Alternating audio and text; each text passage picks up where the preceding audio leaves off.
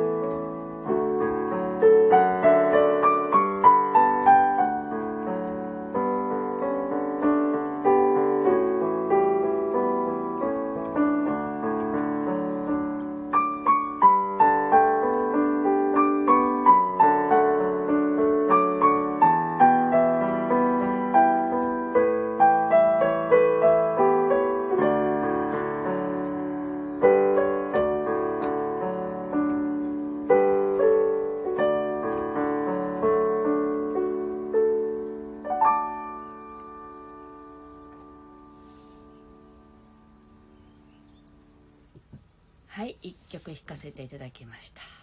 ミネリンさんおはようございます。気持ちが落ち着きます。といただきました。ありがとうございます。みちさんもおはようございます。はい。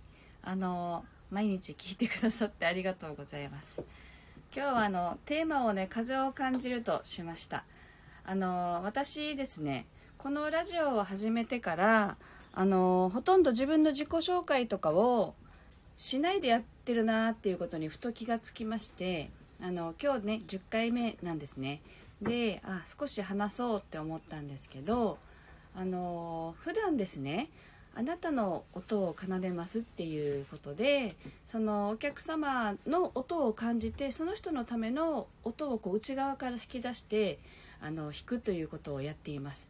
でこの音が教えてくれることっていうのはたくさんありまして音楽からそのメッセージというかねイメージとかを感じ取ってあこんな感じでしたよっていうのをねお伝えするんですけどなんか今日風風を感じるにしたのは最近あの弾いた方の7曲か8曲ぐらい全部弾いてそれをこう曲名つけていく時に曲名も全部音楽が教えてくれるんですけど「風と共に」っていう曲が2曲も入ってたんですよね。であ風にずっと見守られてきた人なんだなってそのあったかい風もあればこうビュービュー吹く寒い風もあったりでもこうそよ風のように頬にこう暖かく当たってくる風もあるわけですよね。なんかそれを考えた時に私たちってね風をこう感じるっていうことをしてみてその何を伝えてるのかなっていうことをこう自分がねこう受け取っていくこともすごく気持ちいいことじゃないかなと思ってそれをテーマにしました。で自己紹介からちょっとずれたけれどもあの2曲目弾きたいと思います。はい。あのおはようございますと何件かいただきました。ありがとうございます。みちさんからあの素敵な音色朝から聞くのが日課になってますといただきましてあとっても嬉しいです。ありがとうございます。では風を感じながらですね聞いてみてください。2曲目弾いていきます。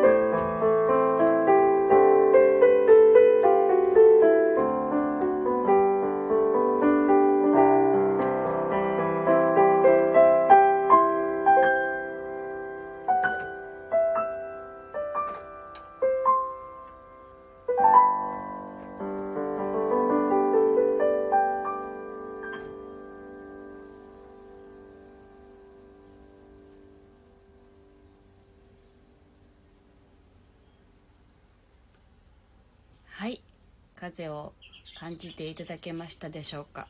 なんか時折ね鳥の声がこう大きく入ってきたりとかしていましたけど今日は沖縄はあの天気はすごく曇りで少し肌寒い感じですけどあの鳥の声はいつもより大きいぐらいにすごく鳴いています。すごく気持ちいい朝です。はい。あのあなたのね身の周りにある何ていうのかな風こう窓を開けて風を感じてみた時にああ今日の風は私に何と語りかけているのかなとかね。そんな風にあに気持ちを切り替えたり風からのメッセージを受け取ってみていただければと思います。はい。今日の放送はここまでとなります。今日もくだ聞いてくださってありがとうございました。また明日お会いしましょう。ありがとうございます。